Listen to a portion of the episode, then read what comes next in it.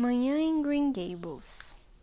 Era plena manhã quando Anne acordou e sentou-se na cama, olhando confusa para a janela através da qual uma avalanche de luz do sol alegre entrava e fora da qual alguma coisa branca e emplumada ondeava por vislumbres de céu azul.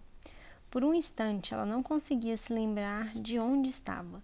Primeiro veio, primeiro veio uma emoção deliciosa, algo muito agradável depois, uma terrível lembrança. Ela estava em Green Gables e eles não a queriam porque ela não era um menino. Mas era manhã e, sim, era uma cerejeira totalmente em flor que havia do lado de fora da janela dela. Com um pulo, ela saiu da cama e andou pelo quarto. Ela levantou o caixilho que estava duro e rangeu enquanto subia, como se fizesse muito tempo que aquela janela não era aberta. E o que era o caso?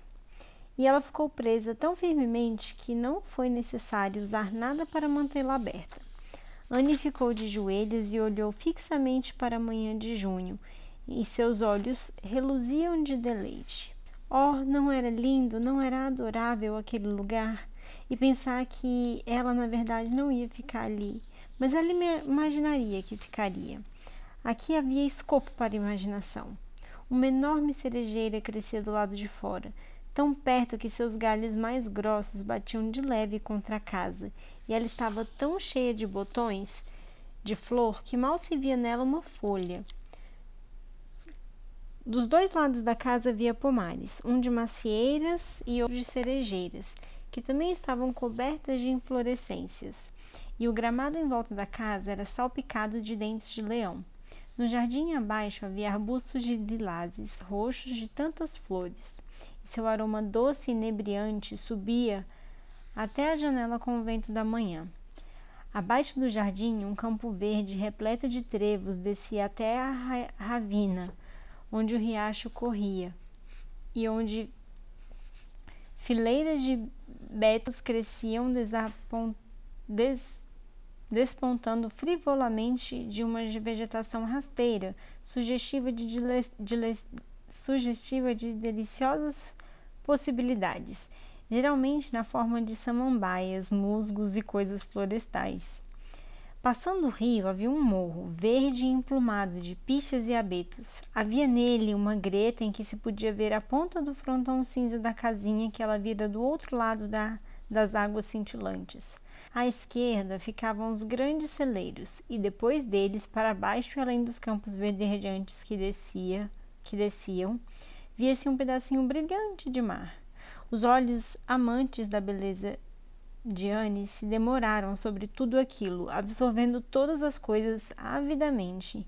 Ela havia olhado para muitos lugares nada adoráveis em sua vida, coitadinha, mas esse era tão adorável quanto qualquer coisa que ela jamais sonhara. Ela ficou ajoelhada ali, concentrando-se apenas na beleza, na beleza à sua volta, até que levou um susto quando a mão de alguém encostou em seu ombro. Marila havia entrado sem que a pequena sonhadora escutasse. É hora de você se vestir, disse ela bruscamente. Marila de fato não sabia como falar com a criança, e sua ignorância incômoda a tornava mordaz e brusca quando essa não era sua intenção. Anne se levantou e respirou fundo. Oh, não é maravilhoso, disse ela, acenando para todo mundo bom do lado de fora. É uma árvore grande, falou Marila, e dá muitas flores, mas as frutas nunca são muito boas, são pequenas e bichadas. Ah, não falo apenas da árvore. É claro que ela é adorável. Sim, é radiantemente adorável. Ela floresce como se quisesse. Mas estou falando de tudo: do jardim do pomar, do riacho e da mata, de todo o grande e querido mundo. A senhorita não sente um amor enorme pelo mundo em uma manhã como esta? E consigo ouvir as ris risadas do riacho daqui de cima. Já reparou como os riachos são coisas alegres? Estão sempre rindo. Até mesmo no inverno já os ouvi rindo sob o gelo. Fico muito feliz que haja um riacho perto de Green Gables. Talvez a senhorita ache que isso não faz a menor diferença para mim porque não vai ficar comigo, mas faz sim. Eu sempre gostaria de lembrar que há um riacho em Green Gables, mesmo que jamais volte a vê-lo. Caso não houvesse um riacho, eu seria assombrada pela, pela sensação incômoda de que deveria haver um. Nesta manhã não estou nas profundezas do desespero. Nunca consigo me sentir assim de manhã. Não é uma coisa esplêndida o fato de que existam manhãs? Mas estou muito triste. Eu estava agora mesmo imaginando que, na verdade, era a mim que os senhores queriam e que eu ficaria aqui para todo sempre. Isso foi muito reconfortante enquanto durou, mas a pior parte na imaginação das coisas é que chega um momento em que você tem de parar de imaginar, e isso magoa. É melhor você se vestir logo e descer, e esquecer esses desvaneios, disse Marila assim que conseguiu uma brecha. O café da manhã já está pronto. Lave o rosto e penteie-se. Deixe a janela aberta, dobre os lençóis e deixe-os na, na ponta da cama. Fique esperta, esteja mais bem apresentada possível. Anne, evidentemente, conseguira ser esperta até certo ponto, pois em dez minutos já havia descido e estava arrumada, com os cabelos escovados e trançados, o rosto lavado e com uma consciência tranquila invadindo a sua alma por ela ter cumprido todas as exigências de Marila. No entanto, na verdade, ela esquecera-se de, esquecera de dobrar os lençóis. Agora de manhã estou com muita fome, anunciou ela enquanto se sentava na cadeira que Marila colocara, colocara na mesa para ela. O mundo já não parece um deserto vivante como se parecia ontem à noite. Estou muito feliz por essa ser uma manhã de sol, mas também gosto muito de manhãs chuvosas. Todos os tipos de manhãs são interessantes, não acha? Não se sabe o que vai acontecer ao longo do dia e há muito escopo para a imaginação. Mas fico feliz que hoje não esteja chovendo, pois é mais fácil ficar alegre e manter-se forte perante as aflições em um dia ensolarado. Eu sinto que devo manter-me forte em relação a muitas coisas. É muito bom ler sobre tristezas e imaginar a si mesmo suportando-as heroicamente, mas não é tão bom assim quanto de fato se passa por elas, não é mesmo? Pela misericórdia, morda sua língua, disse Marila. Você fala demais para uma garotinha. Com isso, Anne mordeu sua língua com tanta obediência e afinco que o silêncio prolongado deixou Marila muito nervosa, como se estivesse na presença de alguma coisa não exatamente natural. Matthew também mordeu sua língua, mas isso era natural, portanto a refeição foi bastante silenciosa. À medida que a refeição avançava, Anne ficou cada vez mais abstraída, comendo mecanicamente, com seus olhos fixos, determinados e absortos no céu do lado de fora da janela. Isso deixou Marilla mais nervosa do que nunca. Ela tinha a sensação incômoda de que, apesar de o corpo daquela criança estar ali na mesa, o espírito dela estava muito distante, em alguma imaginária terra remota, feita de nuvens voando nas asas das imaginações. Quem iria querer uma criança dessas em casa? Ainda assim, Matthew queria ficar com ela. Que coisa inexplicável! Marilla sentiu que ele queria isso tanto naquela manhã quanto quisera na noite anterior, e que continuaria querendo. Matthew era assim, cismava com alguma coisa e se aferrava a ela com, mais, com a mais impressionante persistência silenciosa. Tinha uma persistência que, por ser silenciosa, era dez vezes mais poderosa e eficaz do que se fosse expressa em palavras. Esse é o final do, da primeira parte do capítulo 4. A gente retorna em seguida. Capítulo 4, parte 2. O nome do capítulo é Manhã em Green Gables. Estão Marilla, Matthew e Anne tomando café em Green Gables. Quando a refeição terminou, Anne deixou de sonhar acordada e se ofereceu para lavar a louça. E você sabe lavar a louça direito? perguntou Marilla, desconfiada. Sei e muito bem, mas sou melhor tomando conta de crianças. Já tive muita experiência fazendo isso. É uma pena enorme que vocês não tenham nenhuma criança aqui para eu tomar conta. Não acho que eu queria ter nenhuma criança a mais para cuidar do que já tenho no momento. Você já é problema suficiente, sinceramente. O que não será, o que será feito com você eu ainda não sei. Matthew é um homem muito ridículo. Eu acho adorável, replicou Anne em tom de reprimenda. Ele é muito compassivo e não se importou com o quanto eu falava. Ele parecia gostar. Assim que botei os olhos nele, senti que éramos almas parecidas. Vocês dois são esquisitos, se é isso que quer dizer com alguma como com almas parecidas, disse Marila com desdém. Sim, pode lavar a louça. Leve bastante água quente e certifique-se de secar bem a louça. Tenho muito o que fazer essa manhã, pois à tarde vou ter de ir de carroça a White Sands para visitar a senhora Spencer. Você virá comigo e decidiremos o que será feito com você. Depois que você terminar de lavar a louça, suba e arrume sua cama. Anne lavou a louça com suficiente destreza, como pôde perceber Marilla, que acompanhou todo o processo com olhos de lince.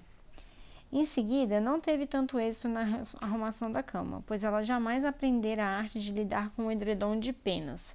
Mas de algum modo ela conseguiu arrumá-lo e deixá-lo liso sobre a cama, e depois Marila, para se livrar dela, disse que ela podia ir se divertir fora de casa até a hora do almoço. Anne voou até a porta com um rosto radiante e olhos brilhantes.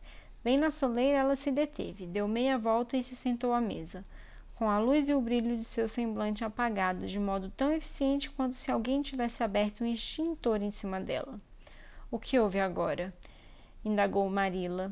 Não me atrevo a sair, disse Anne, num tom de Marte que renuncia a todas as alegrias mundanas. Se não posso ficar aqui, de nada adianta eu amar Green Gables, e se eu sair de casa e ficar conhecendo todas aquelas árvores e flores e o pomar e o riacho, não vou poder evitar amá-los. Já está sendo difícil agora, então não vou piorar as coisas. Quero muito ir lá para fora, tudo parece me chamar. Anne, Anne, Anne, saia e venha até nós. Anne, Anne, queremos alguém para brincar conosco. Mas é melhor eu não ir. De nada serve amar as coisas se você vai ter que se separar delas, não é mesmo? E é difícil demais não amar as coisas, não é mesmo? E é por isso que fiquei tão contente quando achei que ia morar aqui. Achei que teria muitas coisas para amar e nada para me impedir. Mas esse sonho breve já se acabou. Já me resignei em relação ao meu destino então não vou sair por medo de perder essa resignação. Por favor, qual é o nome daquele gerânio no parapeito da janela? Aquele é um gerânio crespo. Ah, não estou falando desse tipo de nome. Falo simplesmente do nome que a senhorita mesma deu para ele. Não deu nenhum nome para ele? Então posso dar eu mesma? Posso chamá-lo de. Deixe-me ver. Bonnie, está bem? Posso chamá-lo de Bonnie enquanto eu estiver aqui? Ai, deixe, vai. Meu Deus, não me importo, mas qual diabos é o sentido de se dar nome a um gerânio? Ah, eu gosto que as coisas tenham apelidos, mesmo que sejam apenas gerânios. Faz com que se pareçam mais com pessoas. Como a senhorita sabe que o gerânio não fica magoado se ele for chamado só de gerânio e nada mais? A senhorita não gostaria de ser chamada de nada além de mulher o tempo todo. Sim, vou chamá-lo de Bonnie. Dei um nome para a cerejeira do lado de fora da janela do meu quarto essa manhã. Chamei-a de Rainha das Neves porque ela é muito branca. É claro que ela nem sempre vai estar em flor, mas pode-se imaginar que ela está, não é? Jamais, em toda a minha vida, vi ou ouvi qualquer coisa que se comparasse a ela, resmungou Marila, fazendo uma retirada em direção ao porão para buscar batatas. Ela é um tanto interessante, como diz Matthew. Já posso sentir que estou me perguntando o que diabos ela vai dizer em seguida. Ela logo vai me enfeitiçar também. Ela já enfeitiçou o Matthew. Aquele olhar que ele me lançou quando saiu confirmou tudo que ele havia dito ou indicado na noite anterior. Queria que ele fosse como os outros homens e conversasse as coisas. Assim a pessoa é capaz de dialogar e fazê-lo recobrar a razão com argumentos. Mas o que se pode fazer com um homem que simplesmente fica olhando? Anne havia tornado a ficar absorta, com o queixo apoiado nas mãos e os olhos na direção do céu, quando Marila voltou de sua peregrinação. Ao porão. Marila deixou a menina ali até que o almoço fosse servido mais cedo na mesa. Presumo que eu possa usar a égua e a carroça hoje à tarde, não é, Matthew? disse Marila. Matthew assentiu e olhou com tristeza para Anne. Marila interceptou o olhar e falou com severidade. Vou até White Sands resolver isso. Vou levar Anne comigo e a senhora Spencer provavelmente vai fazer os preparativos para mandá-la de volta à Nova Escócia imediatamente. Vou deixar o chá preparado para você e estarei de volta em casa a tempo de ordenhar as vacas. Ainda assim, Matthew não disse nada e Marilla teve a sensação de ter desperdiçado palavras e fôlego. Não há nada mais irritante do que um homem que não dialoga, exceto se for uma mulher que não dialoga. Por fim, Matthew amarrou a alazã à carroça e Marilla e Anne saíram. Matthew abriu o portão do pátio para elas e, à medida que elas passaram de carroça devagar, ele disse, para nenhuma pessoa em particular, pelo que parecia. O pequeno Jerry Bott de Creek esteve aqui essa manhã e eu disse para ele que achava que o contrataria pelo verão.